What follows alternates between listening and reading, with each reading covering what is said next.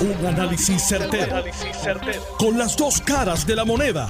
Donde los que saben no tienen miedo a venir. tienen miedo a venir. Esto es el podcast de Análisis 630 con Enrique Quique Cruz. 5 y 5 de la tarde de hoy, miércoles 8 de diciembre del 2021. Tú estás escuchando Análisis 630. Yo soy Enrique Quique Cruz y estoy aquí de lunes a viernes de 5 a 7. En línea telefónica tengo al licenciado John Mott, que está conmigo todos los martes a las 5 y 30 en Ley Promesa 630. Buenas tardes, licenciado. Bienvenido a Análisis 630. ¿Cómo está usted? Muy bien, ¿y tú? Bien, bien. Bueno, continúan los tratos preferenciales. Pero no tan preferencial. Este no, porque parece que este delinquió un montón. Eh, sí, pero el problema es que tú puedes tener, por ejemplo, este eh, cada acto de, soborno ¿okay? es un delito aparte. Pero cuando viene el martes del sentencing, como todos son parte del mismo de la misma conducta, se sentencian por un delito. Ok. Ok, así que esa parte de que puede, múltiples counts doesn't really matter that much. Pero aquí viene lo bueno. volvemos, conspiración. En este tipo de casos, como pasó con el otro eh, acusado que no se ha declarado culpable hasta el momento, que creo que es, este, ¿cómo se llama? Mario Villegas. Mario Villegas, que fue arrestado la semana pasada. Este tiene conspiración 666 que, eh, y tiene también eh, use of Internet in interstate facility in aid of racketeering. ¿Okay? Eso tiene 5, 10 y 20 años. O sea que tiene, le tiraron, como dicen por ahí, el, el, book. Esta persona, vamos a, ir, a empezar con Oscar Santa María, se declaró se declara culpable de conspiración, que son 5 años. La sentencia va a ser por 5 años. La tecla del cano es en el lower end of the sentencing guidelines y podría ser tan pequeña como 37 meses, que son por 3 años y un mes. Esta persona también tiene un forfeiture específico de 6 millones de dólares y se le puede imponer una multa de 250 mil dólares y podría el, tribunal imponer restitución. ¿Por qué la restitución es importante? Bueno, porque aquí estamos hablando de que, este, eh, como tú dices, este, eran 8 mil por mes, que son 96 mil dólares al año, por básicamente cuatro años, son muchos chavos. Entonces, esta persona aparentemente es extranjero, eh, no es ciudadano americano y puede ser deportado. Porque toda persona que se encuentre eh, convicta de un felony puede ser deportado. Y eso, o si fuera ciudadano americano, se le podría, bajo ciertas circunstancias, quitar la, la, ciudadanía. Así que ese es este nuestro amigo Oscar Santa María Torres. Entonces también está el caso de Raymond, Raymond Rodríguez Santos. Y por cierto, los contratos de, de Santa María eh, que consiguió suman casi eh, 50 millones de dólares, 49.3 millones de, dólares en cuatro años. estamos hablando que el hombre consiguió un montón de chavos. Ok, esta persona también... Pero eso es, eh, pero perdona, perdona que te interrumpa. eso es solamente en el municipio de Cataño. Ah, no, sí, sí, así mismo. Eso sí, exacto. Si él lo hizo en otros lugares. Exacto. Eso lo vamos a enterar mañana. Y es que vienen los arrestos mañana. Yo entiendo. bueno, según el patrón de lo que ocurrió la semana pasada, que es el mismo de lo que va en esta, pues podríamos decir que mañana pues van a haber arrestos. Según Yo el patrón. celebro cuando los corruptos son arrestados. Según el patrón, según el patrón. Exacto. Entonces, vamos al próximo, que es este, ¿cómo se llama? Raymond Rodríguez Santos.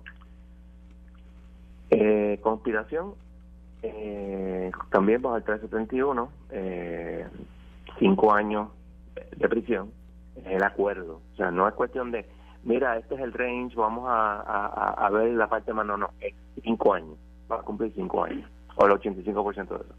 Tiene una orden de forfeiture Y quiere decir, me tienes que dar todas estas cosas, siempre y cuando yo las pueda atar al, al, dinero mal habido.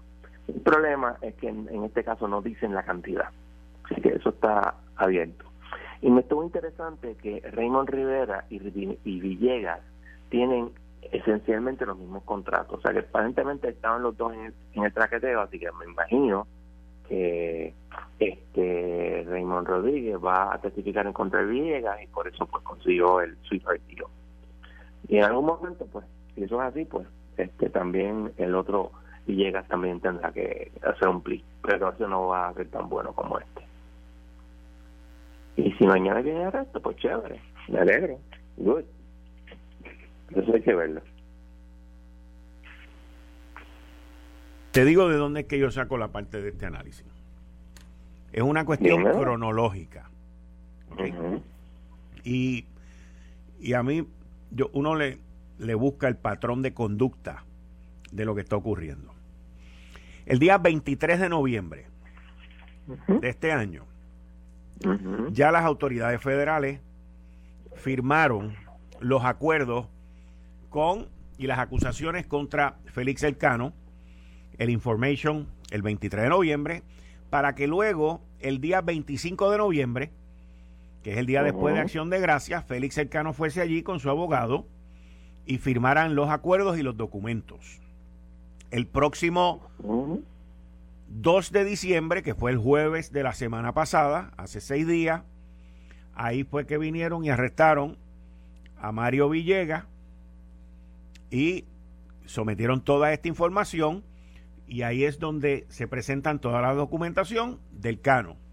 Luego nos movemos al día de ayer, en un análisis que yo hice ayer, 7 de diciembre, martes 7 de diciembre, donde los federales anuncian este Task Force multiagencial para, para combatir la corrupción en Puerto Rico. Mis fuentes me dijeron que ese task force llevaba trabajando ya varios meses, pero que lo hicieron público ayer. Hoy, miércoles 8 de diciembre, los federales hacen público los acuerdos llevados con Oscar Santamaría Torres y con Raymond Rodríguez de JR Asphalt.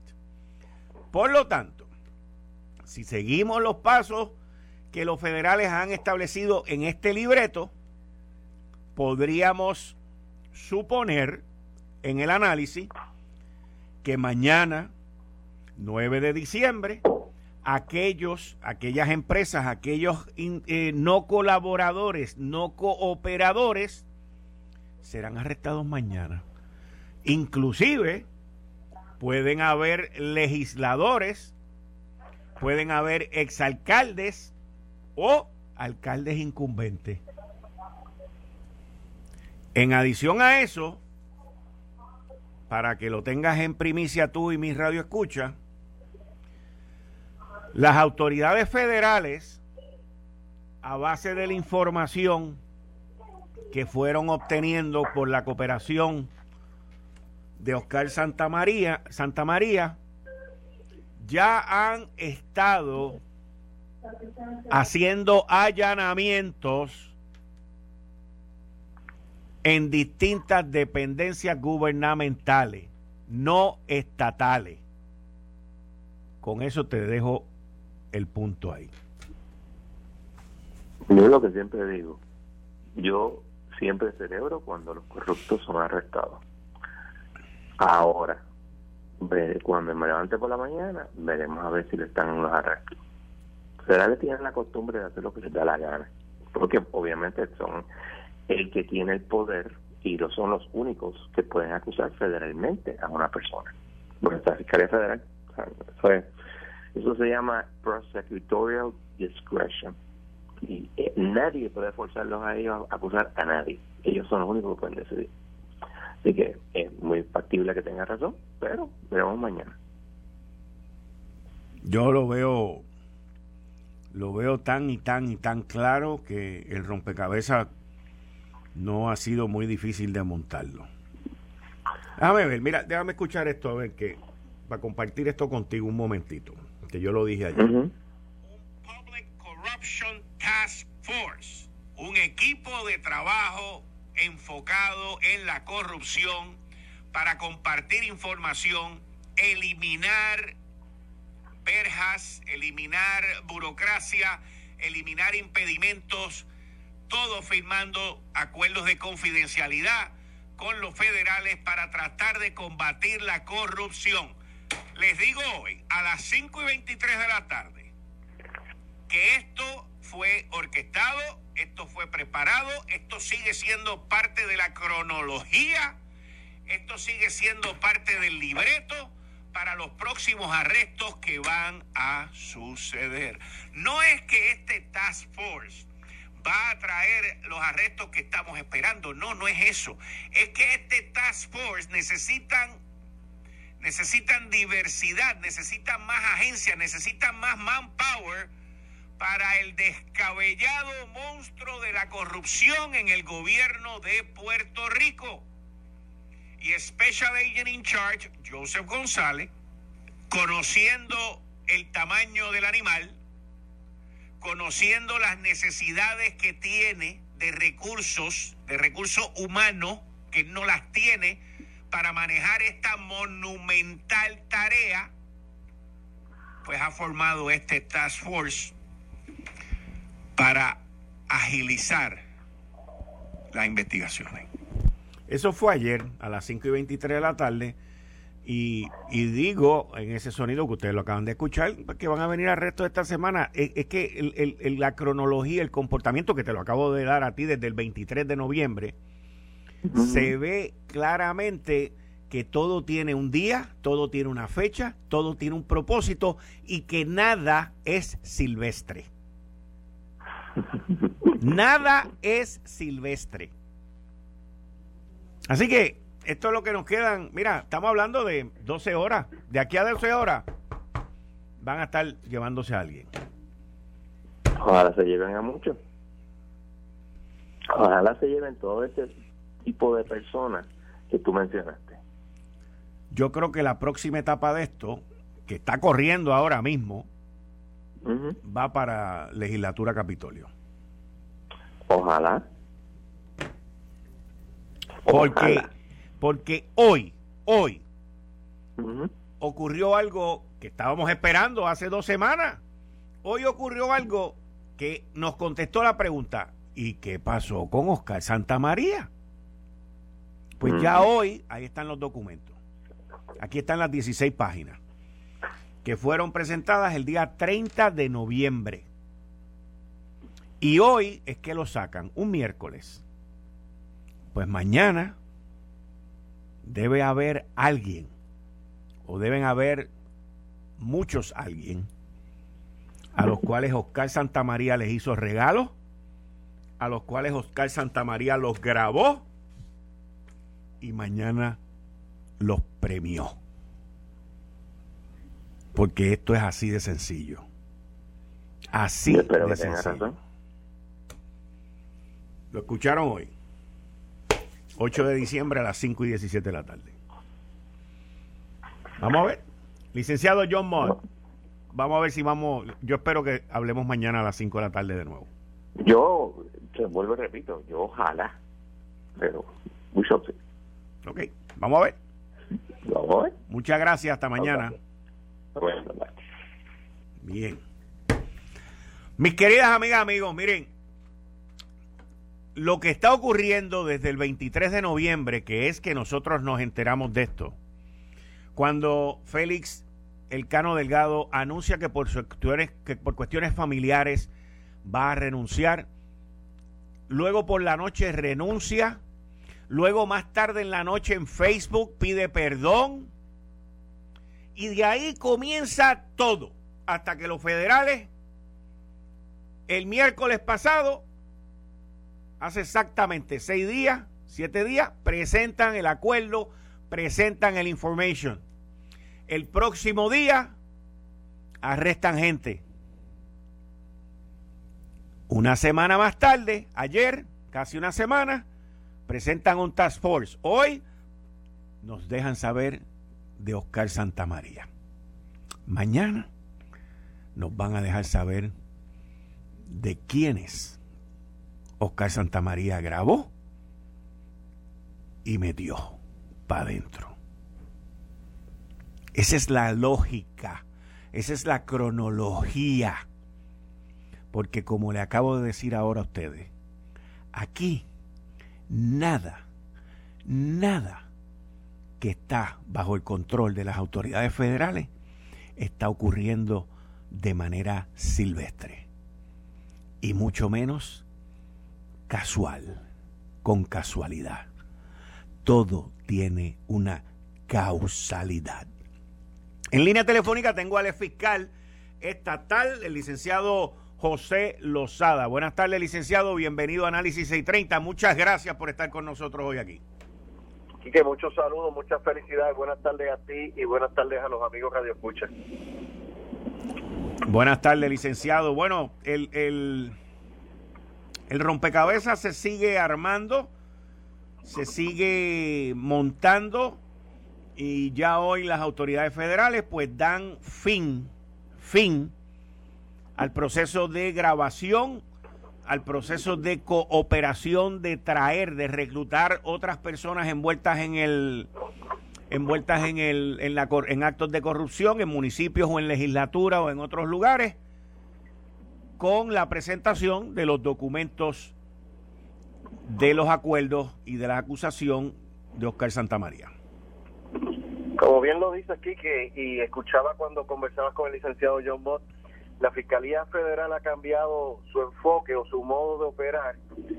Sabemos que tiene un nuevo fiscal federal y que tiene un nuevo agente del FBI y que antes podíamos ver cómo eh, se utilizaba como cooperador al empresario para arrestar al funcionario público. Ahora vemos que no solamente el empresario tiene un acuerdo de cooperación, sino también en el caso del exalcalde tiene un acuerdo de cooperación.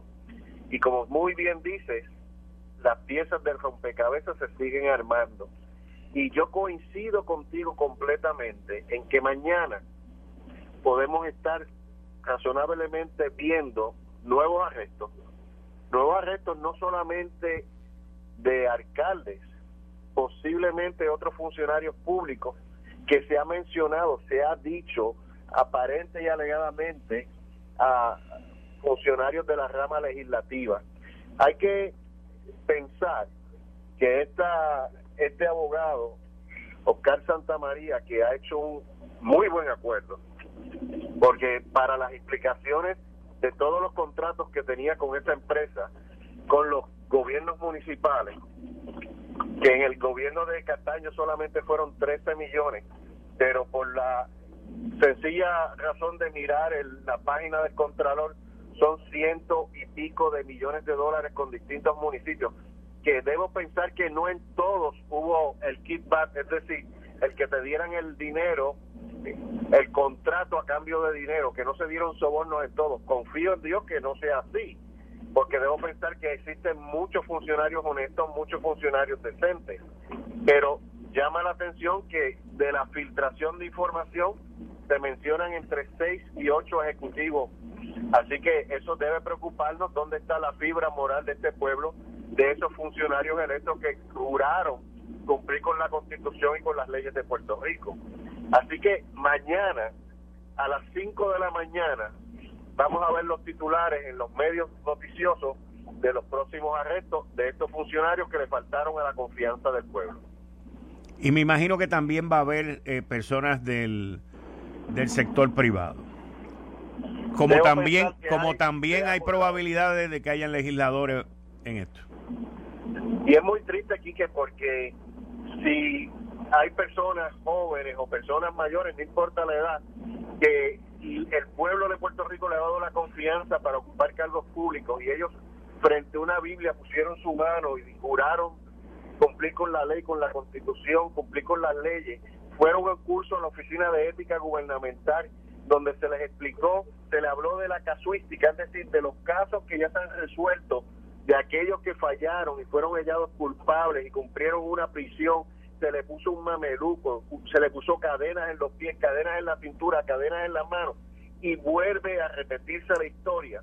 Es, es lamentable, es vergonzoso y nos pone en una situación de peligro con relación a los fondos federales que siempre llegan aquí porque se generaliza y se piensa en la desconfianza que deben tener las autoridades federales porque pueden haber nuevos esquemas con nuevos personajes. Así que nos llama la atención, las leyes ya están, las leyes contra la corrupción ya existen. Es ese deber más allá de supervisión, es ese mirar con cuidado, es ese seguimiento. Cuando yo llegaba a mi casa con la patineta prestada del vecino, papá me decía, eso no es suyo, devuélvalo. Así los supervisores, en este caso en la rama ejecutiva, el, ejecutivo, y en la rama legislativa, los presidentes, tienen que velar por sus subordinados o por sus pares, no digamos subordinados, por sus pares.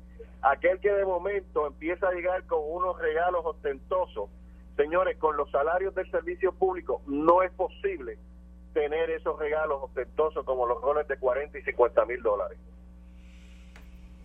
Wow.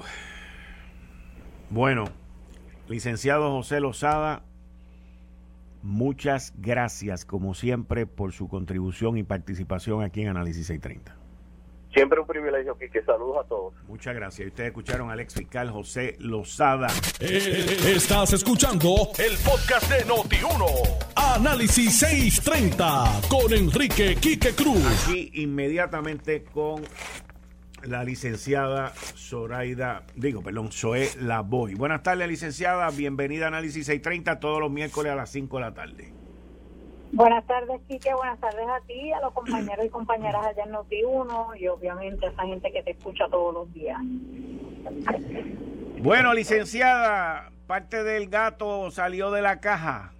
Ya sabemos el paradero, ya sabemos lo que cooperó, lo que hizo Oscar Javier Santamaría Torres. Los federales hoy eh, sacaron los documentos, las eh, confiscaciones que van a hacerle, aproximadamente pueden llegar hasta 6 millones de dólares.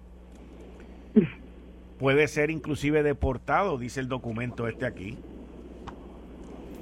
Eh, cinco, años, cinco años de cárcel fue lo que acordado. En fin, esto no para. Y según la información que yo tengo, esta semana los federales han estado haciendo allanamientos. Mm. Eh, que, primero que todo, yo creo que tenemos que recordarle al público que nos escucha que estos son acuerdos entre fiscalía y el defendant o verdad la persona acusada el tribunal tiene la última palabra así que todavía hay que ver cuál va a ser la posición de ese tribunal, pero tengo que decirte que es tan irónico. Mañana la ONU ha declarado el 9 de diciembre, desde, y esto se celebra desde el 2013, entiendo, pero el Día Internacional contra la Corrupción y nosotros estamos mañana conmemorando este día en medio de toda esta situación que yo creo que tiene que provocar vergüenza ajena en muchos y muchas de nosotras que hemos, de alguna forma, hemos sido parte del gobierno de Puerto Rico. Y yo, cuando veía el anuncio de ayer de la creación de este Task Force, tengo que confesarte que por un lado yo me alegré. Y, y me alegro porque aunque yo sé que hay mucha gente en nuestro gobierno con mucho ánimo, con mucho interés y que le meten horas y mucho, mucho esfuerzo a hacerlo correctamente y a tratar de que, de que aquellos que no lo hacen correctamente paguen las consecuencias, yo creo que lamentablemente nuestro gobierno, y no ahora, de años, no se distingue por ser muy eficiente al momento de hacer que el corrupto o la corrupta pague. Así que ayer cuando estaba viendo las noticias con relación a la creación de este task force, varias cosas me vinieron a la mente. La primera es que yo creo que este task force va a tener doble efecto. Yo creo que por un lado aumenta las probabilidades de que los corruptos y corruptas terminen pagando consecuencias por sus actos, Pero el segundo efecto yo creo que va a ser un efecto disuasivo, porque aunque a ti, a mí y a todos los que vivimos en esta isla quisiéramos que fuera diferente, la realidad es que la gente respeta mucho más este tipo de, de junte que cuando, por ejemplo, son los estatales solos eh, investigando eh, y trabajando para combatir la corrupción. Así que yo creo que va a tener un, además de aumentar la probabilidad de que el culpable pague, va a, yo creo, tener un efecto disuasivo y yo espero que estar en lo correcto y que menos personas cometan estos actos que tanto daño le hace a, a Puerto Rico. Pero también te quería comentar que yo no sé por qué he escuchado, ay no, pero otro task force. Y yo, y que yo no sé si, si, si tú tienes un recuerdo diferente al mío, pero a base de mi, de lo que yo recuerdo, nunca ha habido un task force para corrupción. Sí ha habido para, eh, y task force hablando de eh, la combinación de agencias estatales, eh, agencias estatales y federales ha habido para muchas otras cosas. Yo recuerdo uno de armas, de armas largas, obviamente de drogas y, y otros asuntos, pero para corrupción yo no recuerdo que haya habido uno antes. Y yo creo que cuando tú miras la historia y los resultados que han tenido esos task forces, que han sido resultados eh, bien positivos, eso a mí me da mucha confianza para atreverme a decir que este task force también va a funcionar. Pero dos cosas te quería comentar.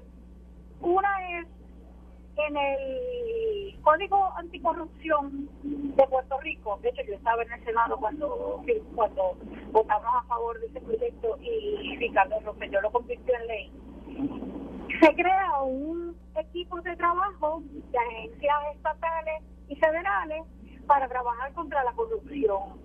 Y cuando ayer se le preguntó al director de la FBI y esto más o menos es lo mismo que crea el código eh, de corrupción eh, de Puerto Rico. Él dijo, sí, sí, pero ese como que se encarga más de hablar de las tendencias, de lo que está pasando, y yo lo que pensaba es estoy siendo muy diplomático y creo, y quizás estoy mal, pero a mí me pareció que le diciendo, allí es mucho bla, bla, bla, aquí tomamos acción.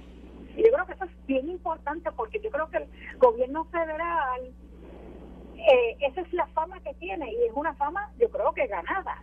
La fama de que de que actúa, de que, de que se ven resultados de lo que de lo que hace. Y lo segundo que te quería comentar, que me estuvo rarísimo, es que ¿por qué el Departamento de Justicia de Puerto Rico y por qué la Oficina del Fiscal Especial Independiente de Puerto Rico no están incluidas en, este task force?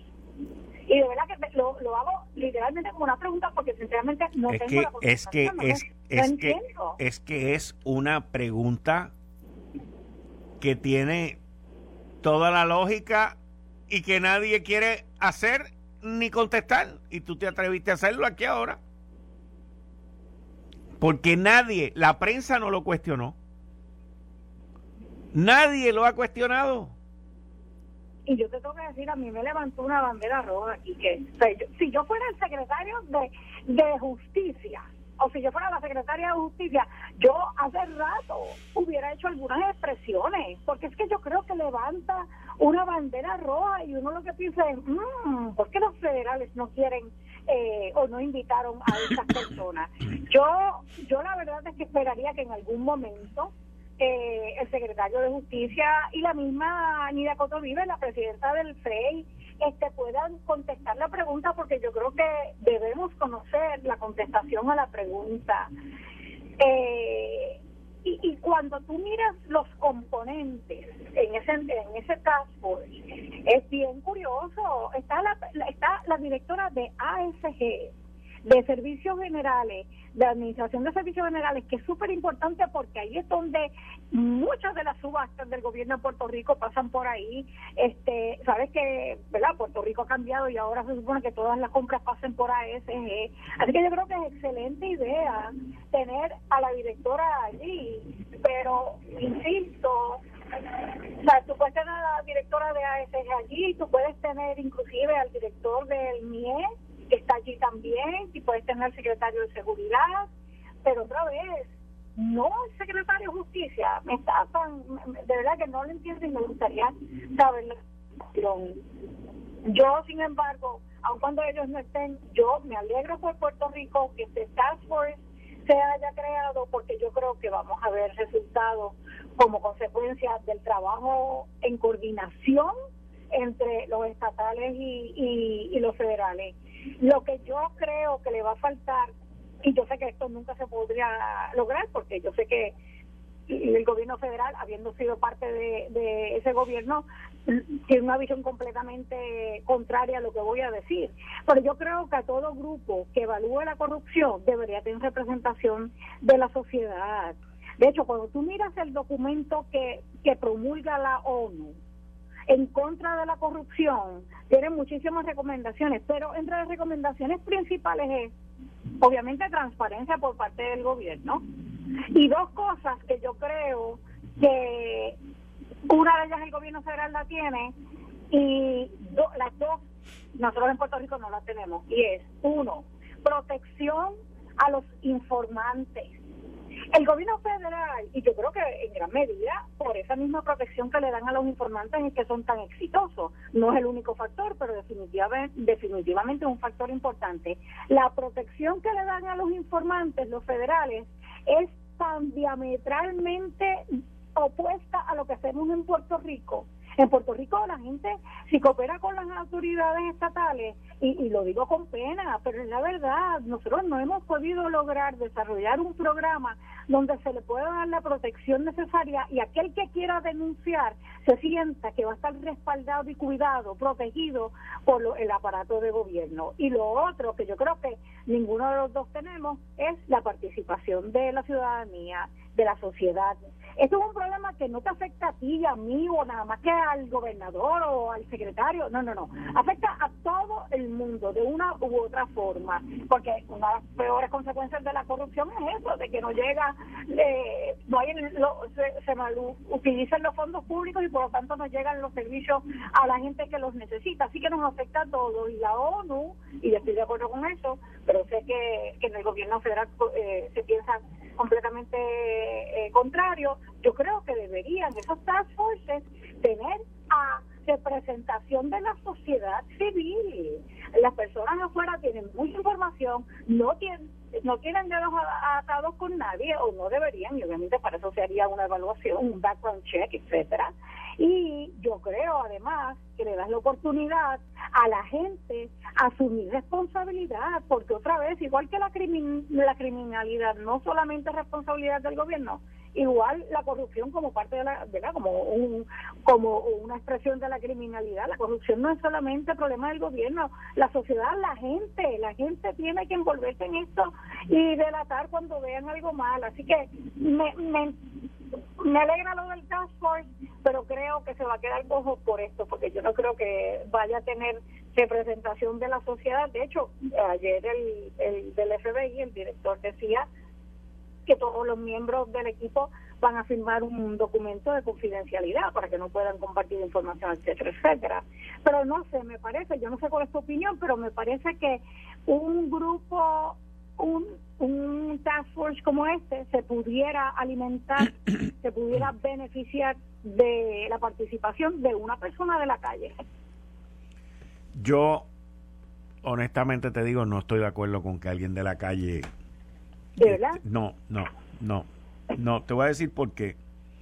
Digo, pero espérate, déjame decirte, de la calle habiendo sido investigado, porque no vas a meter a cualquier persona, tiene que ser una persona que pase por un, un proceso de, de, evaluación y, y, y, de que quién es y si se le puede confiar información, pero dale. Es que alguien de la calle que no tiene nada que ver con el trabajo que se está haciendo, no creo que pueda abonar más que el riesgo que se puede tomar.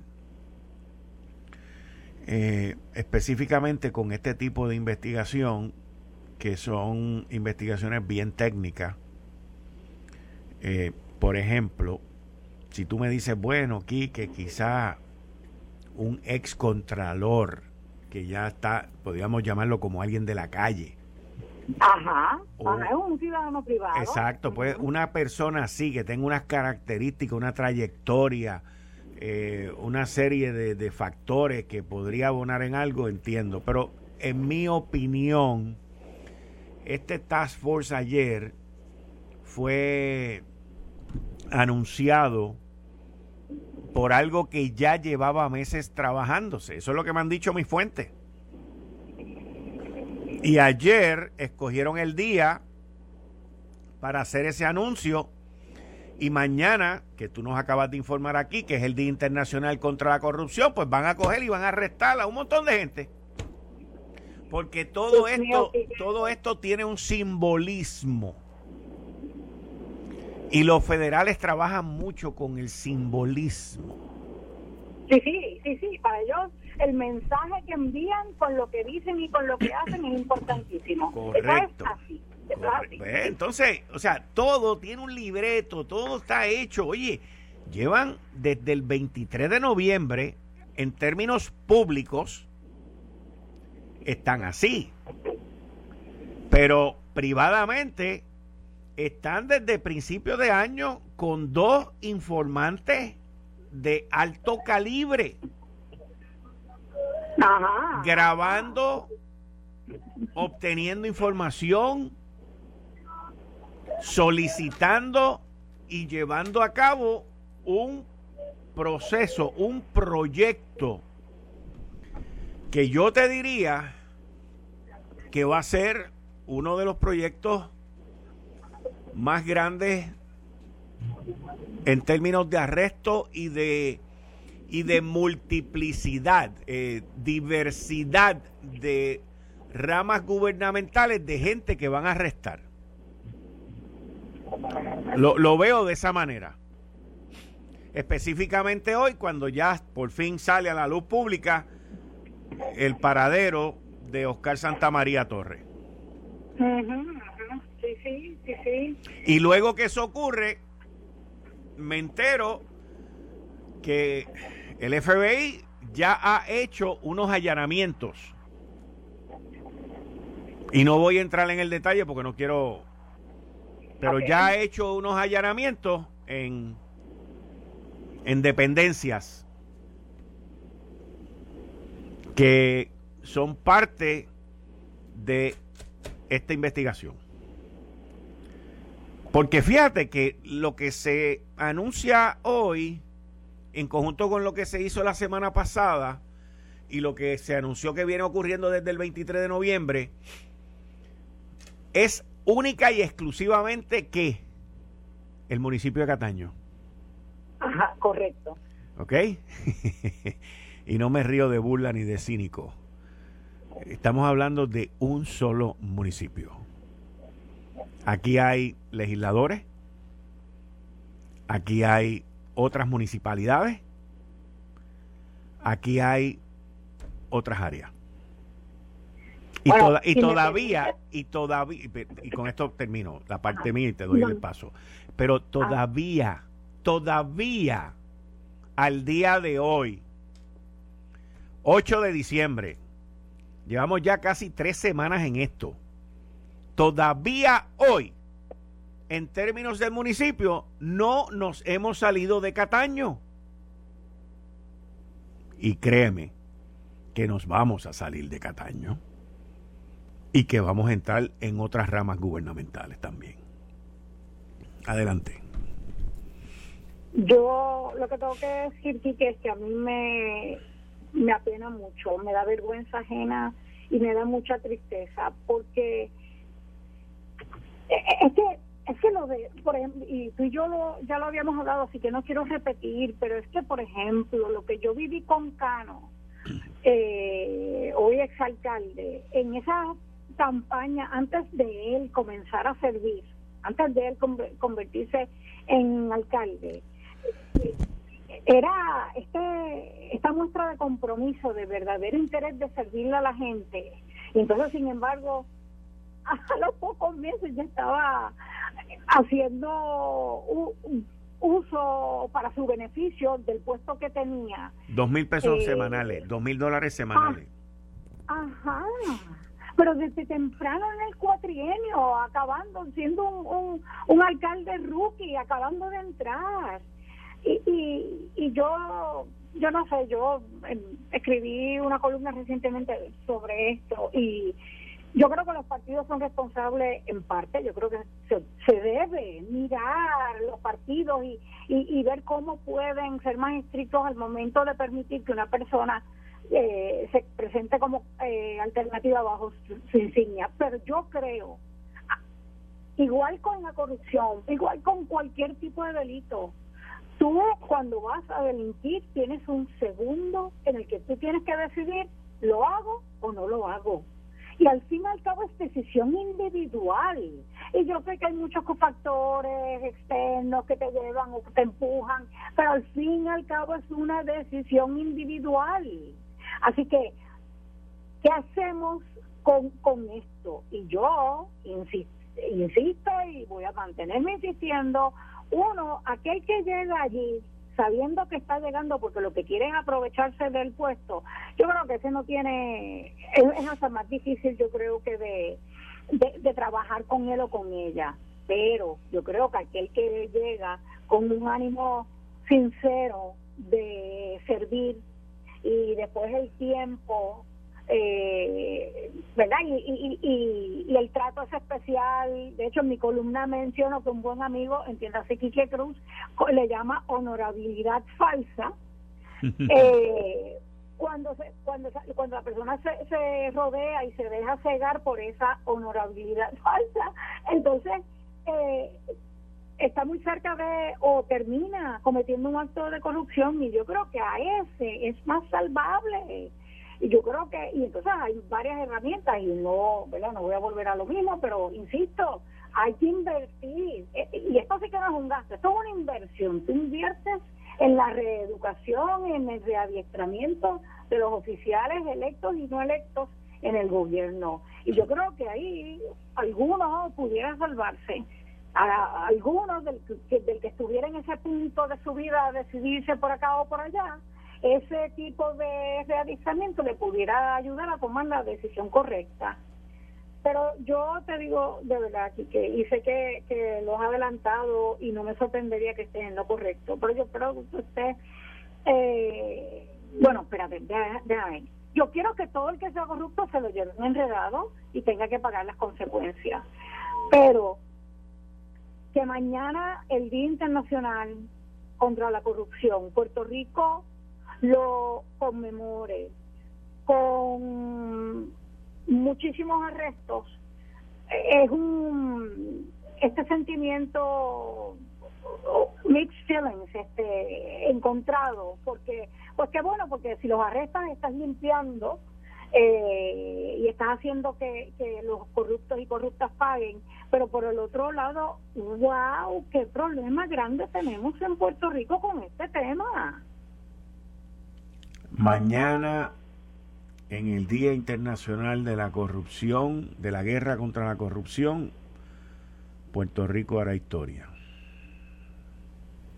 Yo espero que el año que viene, como producto de este Task Force y producto de yo sé muchos, muchos, muchos compañeros y compañeras dentro del gobierno estatal que luchan contra esto constantemente, como producto de ese trabajo, el año que viene, eh, este Día Internacional de la Lucha contra la Corrupción, no lo celebremos con arrestos, sino lo celebremos porque se ha ido limpiando la casa y los corruptos son muchos menos de los que son hoy. Vamos a ver, hablaremos mañana si pasa algo, licenciada, yo la llamo. Bueno, un abrazo, Kike, y gracias. buenas a Puerto Rico. Igual, muchas gracias. Esto fue el, podcast de Notiuno. Análisis 630 con Enrique Quique Cruz. Dale play a tu podcast favorito a través de Apple Podcasts, Spotify, Google Podcasts, Stitcher y notiuno.com.